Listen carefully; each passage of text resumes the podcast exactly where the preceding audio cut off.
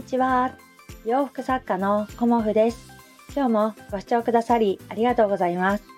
コモフのおしゃべりブログでは40代以上の女性の方に向けて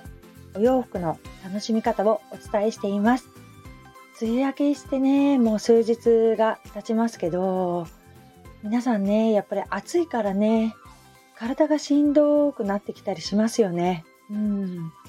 私はですね、うん、ここ2日ぐらい、あの、月のものの影響で、まあ、絶不調という感じなんですけど、まあ、それはね、毎月のことなので、あの、しょうがないなっていうふうに思っているんですけど、まあ、薬を飲んでね、うん、で、あの、だらだらしてる余裕もないので、今はね、あの朝と夕方ウォーキングに行ってでそれ以外の時はあのもうほぼ制作という感じで過ごしているんですけどあのね体のこう調子いい時調子悪い時にかかわらずやっぱり仕事のスケジュールは立てているのでそれをねあのうまくどうやってやっていくかっていうのがまあ、私の課題にはなるんですけどね。なかなかあの直前にこう追い込んでいくっていうスタイルがやっぱりいまだに ちゃんとできていないというかあのもうちょっと梅雨が続くのかな梅雨明けするのかなと若干迷っていました。うん、であの浜松にね持っていくお洋服もやっぱりこのように暑いともう長袖は持っていけないなっていう感じなんですけど梅雨寒とかだとねやっぱり長袖も必要かなとかいろいろ考えてたんですけどまあ、パッと梅雨明けしてしまったのでちょっと一気にちょっと制作とか持っていくものを変えなきゃいけないっていうことで今ね慌てて、うん、切っては縫って切っては縫ってという感じで 超高速回転をしています。ということでねあのー、本当にねあのー、個展直前となりバタバタしている自分が何とも情けないですが、あのー、全力投球してあのー、浜松の、あのー、お友達やね、はじめましてのお客様、いつもね、あの、もう長くお付き合いしてくださるお客様が少しいるので、そのお客様とね、あの、お話できたら楽しいなと思って、それをね、ワクワクしています。今日はねあの ウォーキングで会う小学生おじさんの話をしようかなと思ってたんですけどすっかり忘れちゃったので小学生おじさんについてはまた次の機会にと思います。ということであのこうね私があのお仕事をしていく上で今ね大事にしていることをお話しさせていただこうかなと思います。えっ、と今日はですね、あの、コモフのお仕事っていうのは、あの、ま、洋服を販売する、作って販売するっていう、ま、お仕事なんですけど、まあ、コモフのお仕事は作って販売するだけじゃないんだよっていうことを、あの、自分として自覚したのも、あの、何年か前からでした。やっぱりあの委託販売中心にしているとお客様のお顔があんまり見えないんですよね。納品した時にちょこっとお会いするみたいな感じでしかもあの私お店さんにあの迷惑になってはいけないなと思って自分からあの作家の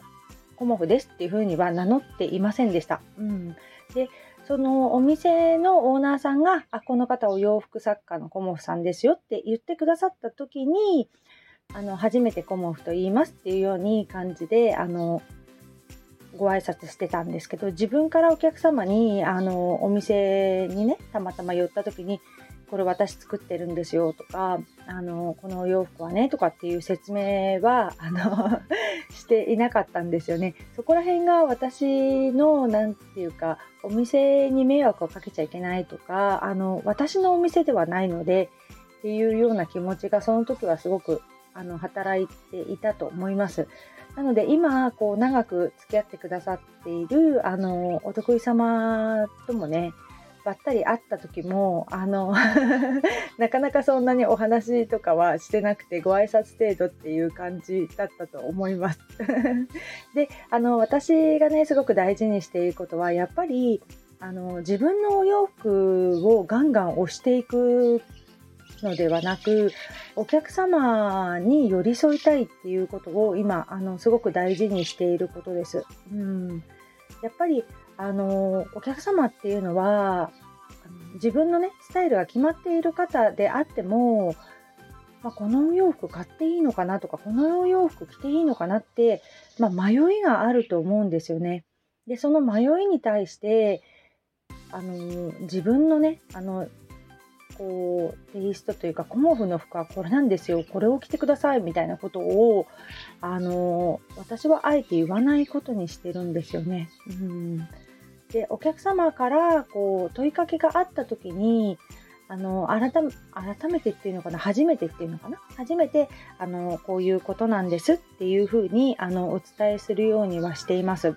でもあのあんまりこうお問い合わせがあった時にこうお客様からね、あの、昨日も、あの、これはブラウスですかっていうような感じでお問い合わせてね、くださったお客様がいた時に、はい、ブラウスですっていうだけのお返事だけじゃいけないなというのも感じていて、あの、そういう時はね、まあ、初めましてのお客様にはそんなに、あの、ぐいぐい私は行かないですけど、こう、何回かやり取りさせていただいたお客様には具体的な寸法だとか記事の様子だとかっていうのをあの1回のお返事である程度お客様の、あの、聞きたい内容が網羅できるようにはお返事するようにしています。あの、やっぱりね、LINE とかあのメールだと何回も何回も行ってきたり行ってきたりっていう風にすると、お客様にとっても、あの、負担ですし、